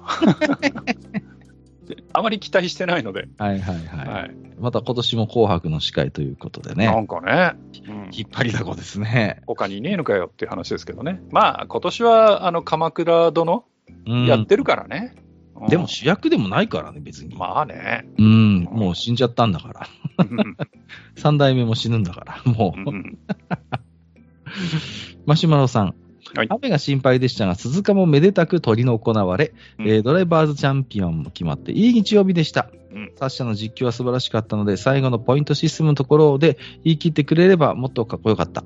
そして、愚者の宮殿さん、F1 回お待ちしておりますということで、若干気の早い感じもしますけれども、先日、ね、日本グランプリ、無事にね、取り行われたと。まあ、無事でもないけどね。うんまあ、いろいろね、ちょっと、えーアクシデントはありました、実際ね。はいはい。はい。まあ、ただ、一応、まあ、ね、えー まあまあまあ、まあ、死人が出なくてよかったよね。うんそれはもう命あってのものだねですからね。まあ、うんいろいろちょっとルール的にも若干、えー過去が残るうものにはなりました。というか、あのーまあ、その、ポイントシステム、うん。まあ、そのね、1位に25点、2位に18点っていう、その、えードライバーに入るポイントのシステムがあるんだけれども、はい。えーそれが、まあ、去年いろいろあって、うん。えー改正になったんだけど、まあ、人のやることなんで、はいえーそのシステムにバグがあったっていう話ですよね。まあ、そうですね。それで、うんあの、レースをやってる側の人は、あこういう点数だろうなって思ってて、うんうんえードライバー本人も、いや、自分はまだチャンピオンじゃない、うんうん。1点足りないはず、はい。チームもそう言ってるみたいなことだったんだけど、えーよくよくルールをちゃんと読んでいくと、バグがあったがために、はい。えーチャンピオンが決まってしまったと。当の本人が一番びっくりしてる。え？でですね、あのーまあ、サッシャさん、うん自分、 DAZN じゃないんで、サッシャさんの実況はちょっとわからないんだけれども、まあ、DAZN の方でどういう、えー計算をされてたかわかんないけれども、はいえーネクストの方も分かってなかったっすよ。ダメじゃん。変だな、変だなってみんな言ってたからね。ああ、うな、ん。ね。なんで？みたいな。うん。1点足りなくない？みたいな話を最後までしてましたからね。はい。うん。複雑だったんですか？やっぱり。っていう、か、あのね、想定外のことになっちゃったからってこと？あの、いや、要は雨降って、うんうん。要はその、いわゆるフルディスタンスと言われる、その、はいうーんと、距離を走ってないわけですよ。まあね、そうですよね。うん。で、その、要は、そもそもの想定の半分に満たない周回の場合は点数が半分とかっていうルールがあるんだけれども、はい。えーそこの文言に、あの、ちょっとしたバグがあってですね、うん。うんで、あの、えー要は、中断したまんま、レースそのものが終わってしまった場合はい。と、中断はしたけれども、再開して、まあ、車が走った状態で、一応、まあ、終了となった場合っていう、その区分けがされていて、うん。で、えーその中断をされた場合っていうのは、その周回に応じて、ポイントを増減しましょうって話になってたんだけど、はいはいはい。まあ、最終的にちゃんと車がゴールした場合っていうので見ていくと、うんそこ。がバグで、いや極端な話、まあ、2周しただけでも、うん。えーポイントがフルで降りるっていうルールになってたんです。はい。で、そそそうそれでよかったの？それは運営がそれをそその通りで想定してたの？いや、だって FIA のルールはそうなってるから。うんうんうん。だからもうそれでやるしかないんだけど、はいそもそもそのルールがおかしかったよねっていう話なんだけど、そう。もう現行ではそのルールなので、そのルールに従って点数をつけたらっていうことですね。そしたら、えー実際周回数は少なかったんだけど、フルポイントになってしまったので、決まっちゃった。決まっちゃったっていうことですね。はい。うーん。まあ。で、それに対して、えーほぼ、えーほぼ、ほぼ、ほぼほぼの人が、なんで？っていう、その結局、えっ、と、ルールにバグがあるって思っていないので、はいはいはいはい。で、よくよく読んでみたら、これダメじゃんっていう、ね、ことになったっていう。まあ、ね人のやることですからっていう、まあ、ある意味、こう、人間味あふれる。いやいやいや、F1 の世界は人間味溢れすぎなのよ、いろんな意味で。ルールでそれやっちゃいかんでしょってことがね。まあまあまあーそこは変わると思いますよ、だから。うんあ。はい、そうですね。うん。はい、えー、F1 回お待ちしておりますということで、まあ、この辺はマスターのご機嫌次第かもしれませんけれども、どうでしょうかね。ダッチャーさんいただいております。写真付き。はい。こんなの見かけたら、マズドリストとしては買うしかないじゃんね。マズドリストってなんだよ、マズドリストって。ひどいわけではないけれど、脳が味を処理するのに時間がかかかかるタイプの味。ビールと割ってカクテルにすると良くなるかもしれないということで、何ですか、これは？え香木の森、クラフトハーブソーダ。なんだかずこれ、書いてある葉っぱはローズマリーかな？ローズマリーあー、ローズマリーって書いてあるね。ローズマリーとレモンとうんうんうんいうことで、はい。えー、随分おしゃれな瓶瓶に入ってるなっていう。ね、おしゃれだよね。おしゃれですけどね。うん脳が味を処理するのに時間のかかる。あれですかね、昔あったポストウォーターみたいな味なのかな。えあ、ポストウォーターは、でもモデルチェンジした後だけど美味しかったよ。美味しくないよ、モモデルチェンジした後も。え、美味しかったって。いやいやいや。飲めた飲めた。あれは全然飲めた。前もこれでマスターと喧嘩したことある。うんポストウォーターは僕はもう飲めたもんじゃないと思ってましたから。僕はもうフラスコを好んで飲んでましたからねい。やいや、あのフラスク、いや、ボトルのおしゃれさは買うけど、うん味はもうひどいもんでしたよ、フラスコもその後のグリップボトルも、あの、家にずらっと並んでましたからね、空き瓶が。おかしいな。まあまあ、ここはね、おかしくない、おかしくい。ない。え、フラットさんいただいてます。はい。えー、地下221回、幼少期に中名サウンドに触れたものの、その頃は継続視聴する習慣がなく、番組の印象はほとんどありませんでした。高校でオタクを発症し、青春ラジメニアで、えー曲だけは知っている状態になり、その後、トータルで触れたという意味で、流星期学生バーの印象は大きいです。合唱ということでいただいております。ありがとうございま逆す。に学生バーがわかんないや。学生バーね。そうそう。僕もさっぱりわかりません。うん。なんでしょう、これ。流星期学生バー。あ、ラジオドラマ。ああ、OVA。そうなんだ。なるほど。うん。全然僕もこれは馴染みないえーものでしたはいね。はい。まあでもあれじゃないですか。やっぱり、あの、活躍されてた期間が長いだけにね、うん。あのそれぞれの本当に。ね、あの、我々、もしくは我々我々よりも上の世代からね、うん。ずーっと僕らのそれこそ半分ぐらいの年の方々まで、うんね、半分以下か、の方々までね、やっぱり中明さんのサウンドっていうのは、まあ中明さんだけではないけれども、いやいや、でも特にでもやっぱりね、い。長いと思いますよ。うんだって、渡辺武雄さんなんて、だってガンダム以降はほとんどやってないんだもん。だってあのああ、そうか。うんうん。だからそう考えると、ずーっと特撮アニメの世界でやっぱ、やってきた人ですからね。マジンガーから、もう本当に国最近のものそうがだよね。やっぱそそれすごいですよ、うんうんそう考えるとね。うん、だそれぞれの思い出深い中名サウンドってやっぱりあると思います。うん。なるほどなと思いました。大ボスさん、えー、写真付き、また俺を惑わす飲料を作り寄ってからにということで、ファンタミステリーブルーって書いてますね。一体何のフルーツって書いてます？何なのよ、もう、ミステリー。いや、これはすいません。期間限定って書いてましたけど、手に入りませんでした。これは、なんか夏の間だったんですかね。なんか夏っぽい感じですね。うんすいません。取り上げるのが随分、おもうだって、投稿9月25日ですもんね。はい。ごめんなさい。だいぶ遅くなっちゃった。え、ナオキーさん、遅ればせながら愚者級用は214を拝聴。個人的にサンソフトは最終アベレージは高めのメーカーというイメージです。ファミコン後期は通常の形状のカセットが出たりしていました。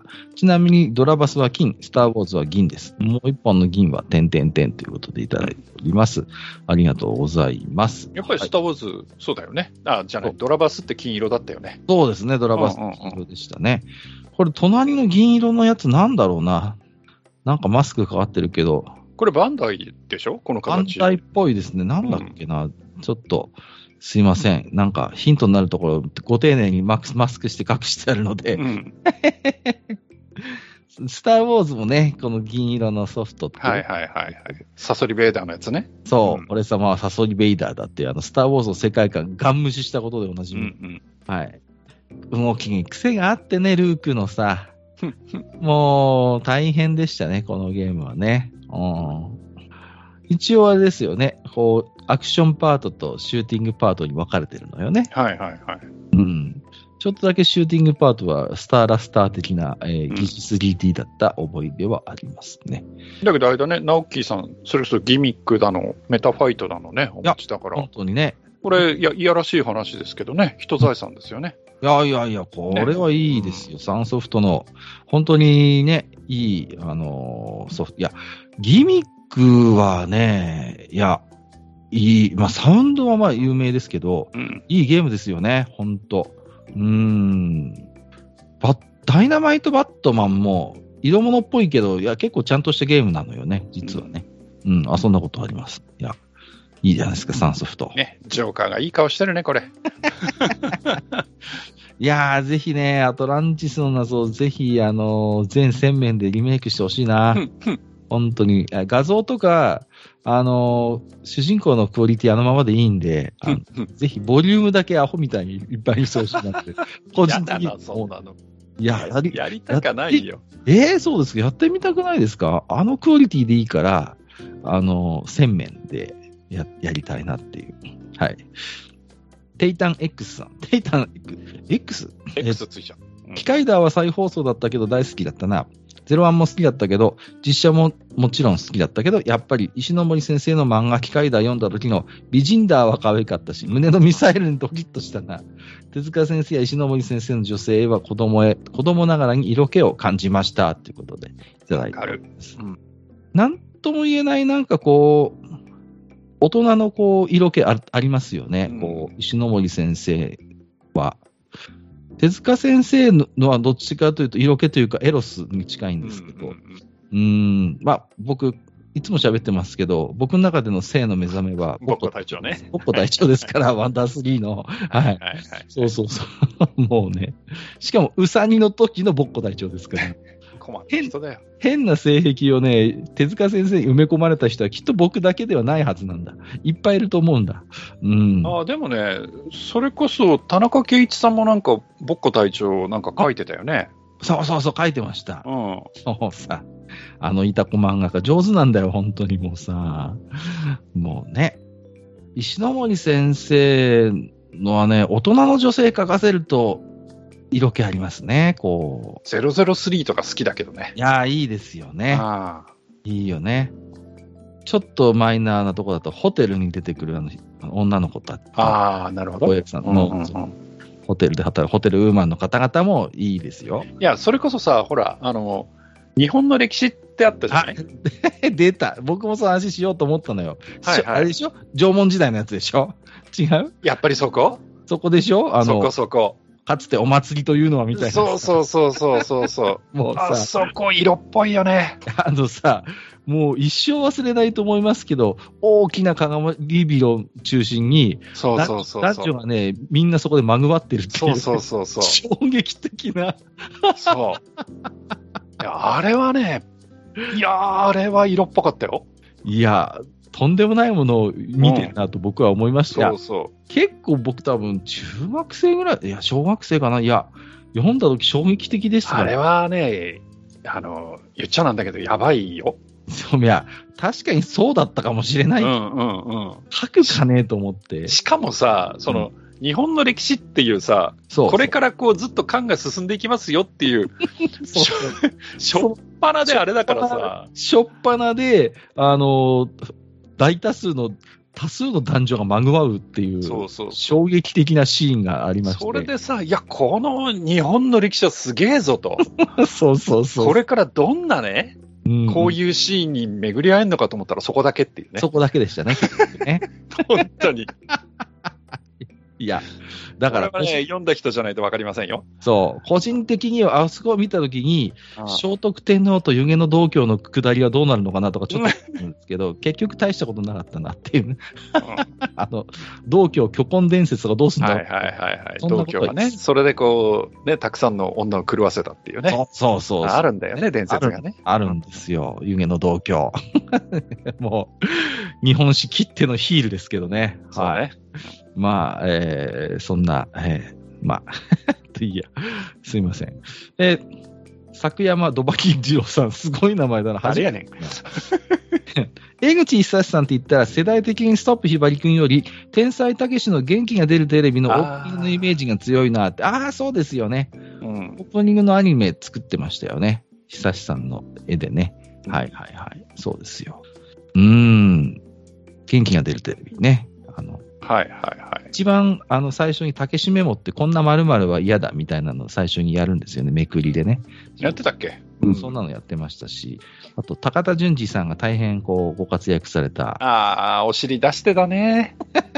こんな、あの、今やすっかりさ、ダンディーでなんか憧れのおじさんみたいな扱いです。そうそうそあの頃は本当にくだらないことしかしてませんでしたけどね。う。うん。高田純、そういう意味ではちょっとぶぶれないっていうかね。うん っていう感じですけどね。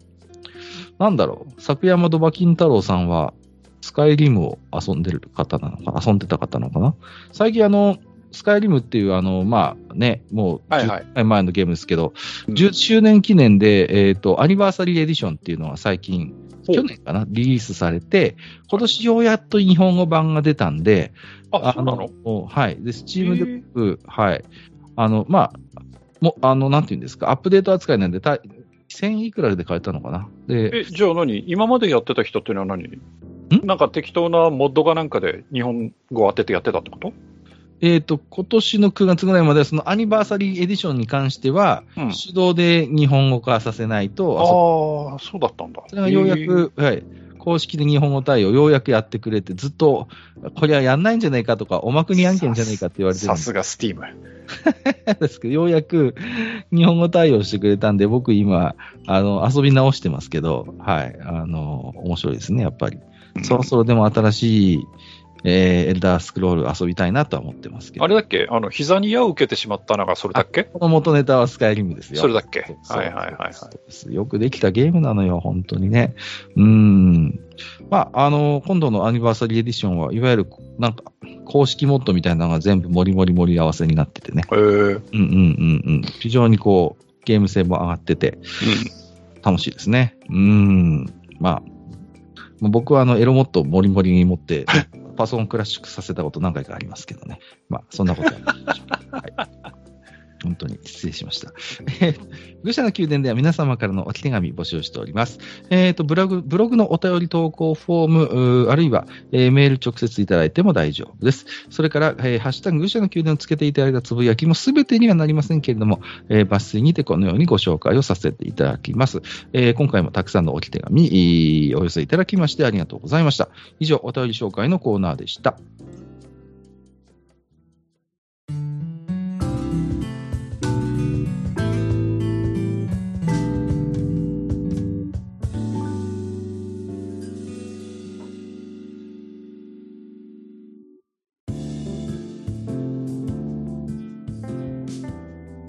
はい。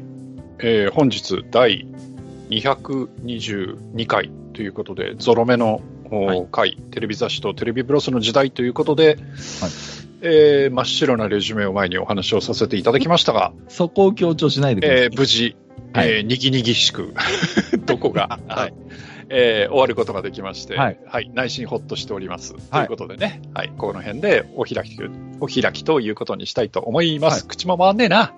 いやいやいや、本当にね。えっ、と、まあ、それでですね、ちょっと、この間ですね、えっ、と、マスターと、まあ、はい。ヨアという名の雑談でちょっとしばらくお茶を濁させていただいていたわけなんですけれども、はい。あの、なかなかですね、こう、まあ、今後の愚者の宮殿の話なんですけれども、こうテーマをあらかじめ設定してですね、うん。で準備をして、それをこう喋るというような、ほこのスタイルをはい。維持していくのが、うんえー正直大変になってきてるんですね、個人的。に。私の事情がございまして。うんで、えっ、と、今後もですね、もちろんこのポッドキャストは続けていきたいと思ってるんですが、マジで？いやいやいや、今更言ってるんはいです。はいはい。で、はいえっ、と、今まで本編弱という形で分けてたんですけれども、うんうん。今後はですね、えっ、と、基本的には次回予告はしませんで、はいえっ、と、今までここ数回弱で、えーまあ、雑談としておしゃべりをさせていただいてたような形をうん通常回とさせていただきたいと思っております。要はなくすわけじゃないんだよね。弱をなくすわけじゃなくて、はいまあ、統合させていただきたいと思っているんですね。うんで、それを基本的なスタイルとして、はい。えー今までよりは頻繁に少し更新ができるように頑張りたいということと。なるほど。はい。ただ、えっ、と、まあ、愚者の宮殿、おかげさまで、えっ、と、細かくて伝わらない選手権とか、うん。F1 とか年始の僕のおブックレビューとか、まあ、うん。一応こう定期的にやらせていただいている企画、シリーズというものはいはいはい。がございますので、はい。これはこれで、えー同じ、その、愚者の宮殿の扱いにはなるんですが、うんまあ、せまあ、なんと言おうかな、愚者の宮殿プライムとでも言いましょうか。ちょっとおがましいかな。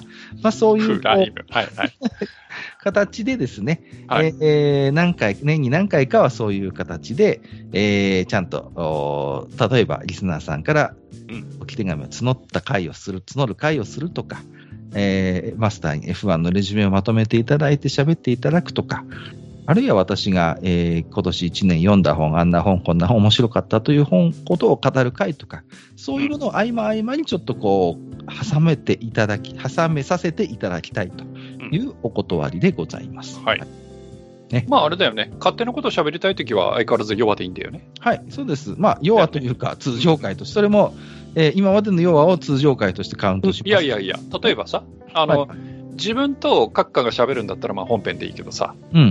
例えば閣下なしで自分が例えばね、ほら、前にもちおさんとゲーセントークやってたけど、例えばああいう感じのをやるってなったらさ、まあ、やっぱそれ本編ってわけいかんじゃんやっぱ閣下いなかったらさ。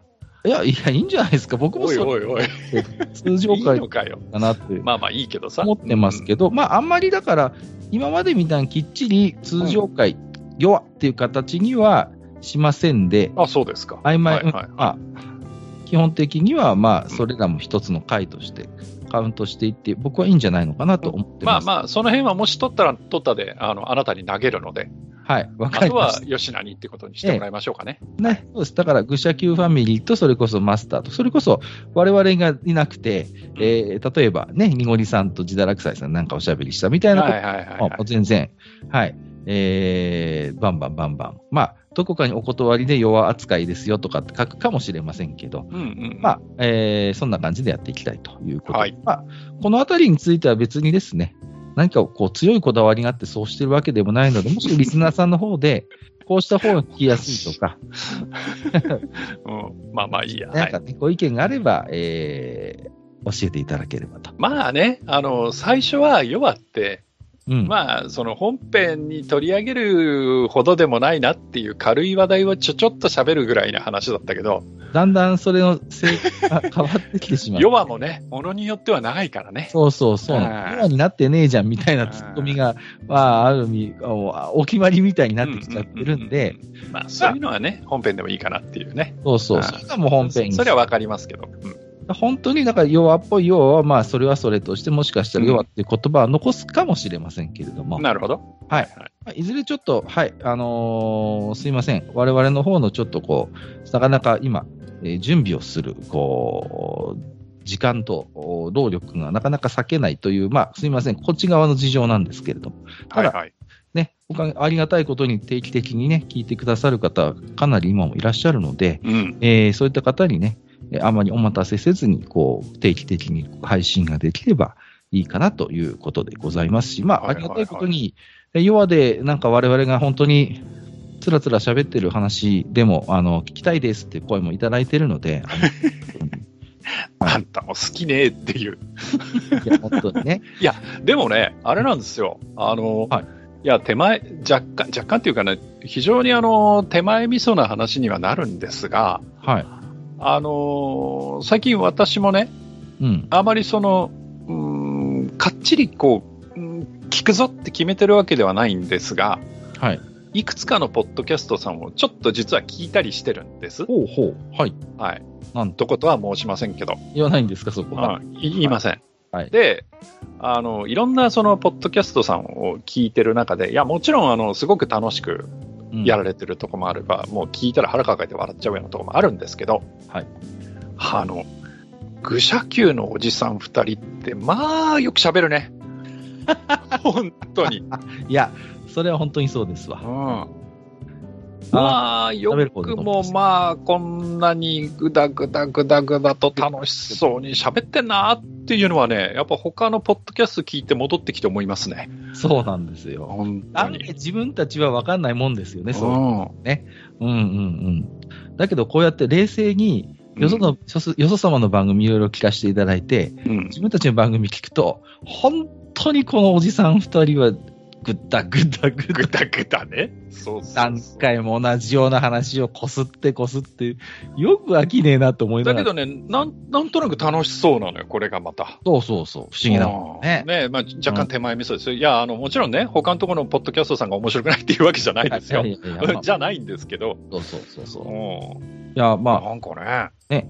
なので、まあ、で、おかげさんで、なんかね、こんなにこう、新感覚空いてるのになぜか再生数が上がってるっていう謎の現象がね、うんうん。あれですか？更新ないから、しゃあねえから古いの聞くかっていう話ですか？あいや、本当に、定期的に更新やめようかな。いや、そんなことないです。そんなことないですけど。いや、あ過去回が伸びんのよね。あはいや、まあでもね、それも、あのー限界があると思いますので、はいはいはいはい、はい。そんなこと言うと怒られそうなんでね。いやーそのうち F1 回も用意しなきゃダメかい？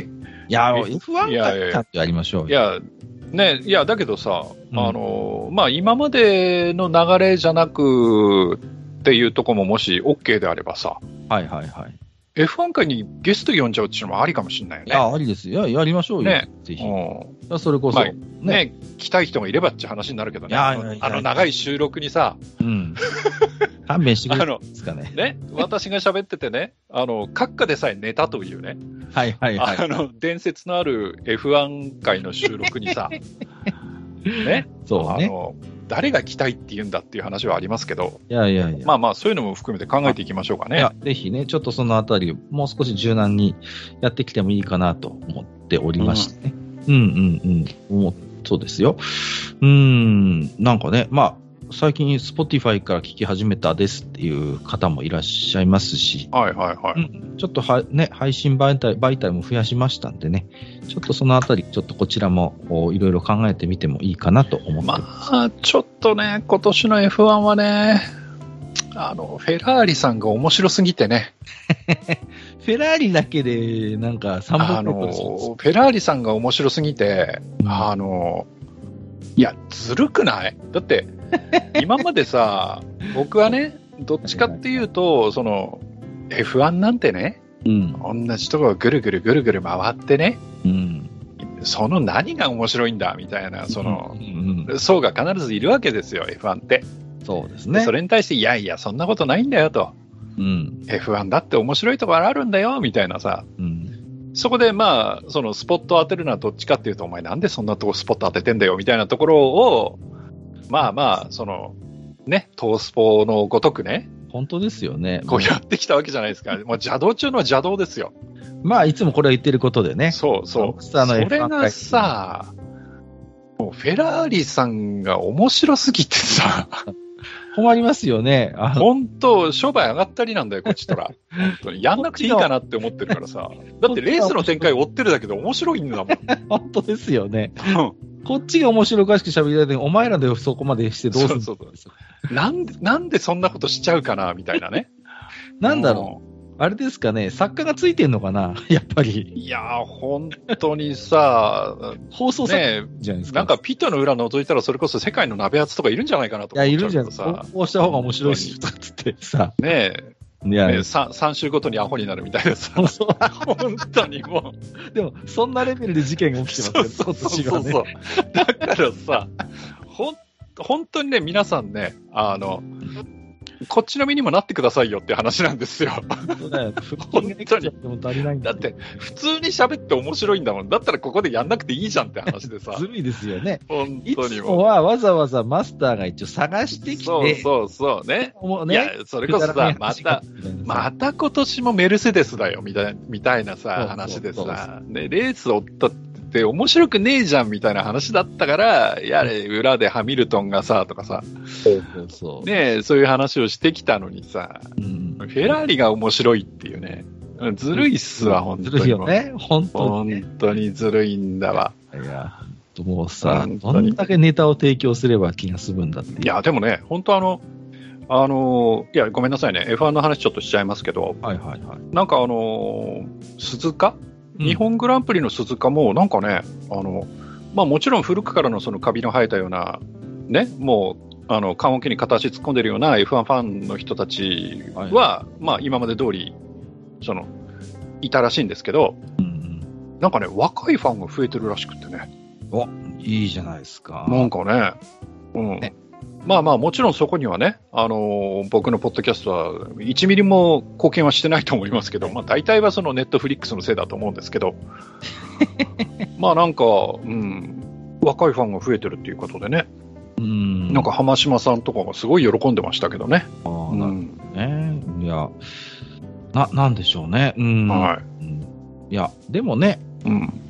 うん。やっぱだ、だんだかんだ言って、でもやっぱほら、オートレースの最高峰であるっていうことは一つ、まあね。うん、うん、あると思いますよ、それは。うん。まあでもね、あのー今回はね、それこそキッシーまで、はいはいはい。ね、会場に駆けつけたなんていうこともありますし、まあ、ちょっとね、風向き変わったのかなっていう感じはあって、うん、うんそうですね。うん。まあそうなると、なおさらね、自分のなんか F1 界の出番がなくなるなっていう、いやいやい私としてはこう願ったり叶ったりなんて。あ ダメですよ。F1 回はやります。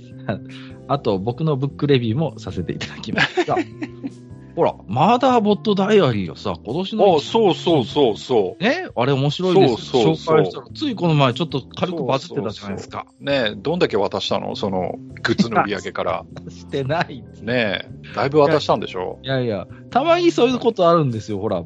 ね、いや、ば、プチバツする前に僕注目してたんですよ、みたいなことがたまにあるから、う。こういうブックレビューってたまんなく面白いんですけど、まあ、まあねね数字を持ってる濁りさんならともかくさ。いやいやいやいや。ね。まあまあまあ、そうですけどね。まあ、あの方はね、いいですよ。あの方の歩いた道に人気が後からやってくるから、うんうんうん。ちょっとね、まあ、そんな感じでね、ちょっとはい今までの愚者級のスタイルもお守りつつ、はいまあ、もう少し柔軟にね、えーやっていこうかなと思って。そうですね。えだから、あの、本当嘘でもなんでもなく、次回何やるってまだ一切話してませんからね。今まではね、大体その、収録して、収録の終わりには、じゃあ、ね、どうしましょうかって話をちょっとしといて、この最後のところを収録するっていうパターンだったんだよね。うん、うん。なんですけど、まあ、ちょっとね、今回は本当に全くの白紙状態。白紙ですよね。まま終わっていこうとしているので、はい。どうしようっていうね。いやいやいや、はい。まあちょっとね、その辺はちょっと、まあなんていうんですか、あんまりこう、こちら側、配信する側としても気負わずにですね、えー好きなことを好き放題、えー喋らせていただくというような、えースタイルをちょっとまあ、基本にさせていただきたいといううお話でございまはい。した。っていうことは少し短くなるかもしれないね。そうですね。いいことずくめじゃないですか、もしかして。わかんないけど。でもね、ほら、あの、作業中に聞いてるから長い方がいいんですよっていう方もね、いらっしゃるからね。4時間、5時間バッチコイっていう人もいますんで、まあね、その辺はちょっと、途中になんかあれですかね、ヒゲタ醤油本膳の CM でも入れれば、ななんでやねん。荒川京慶さんのみたいなラジオ。まあまあまあ。えー、じゃあそういうな感じでね。はいえーということで次回以降の予告は今のところ未定ですということで、えー今日は終わっていきたいなと思っておりますけれどもね。はい。はい。えー、ということで、えーうん今回もお届けさせていただきましたのは私こと学科と、私こと、埴輪でございました。今回もお聞きいただきましてありがとうございました。ありがとうございました。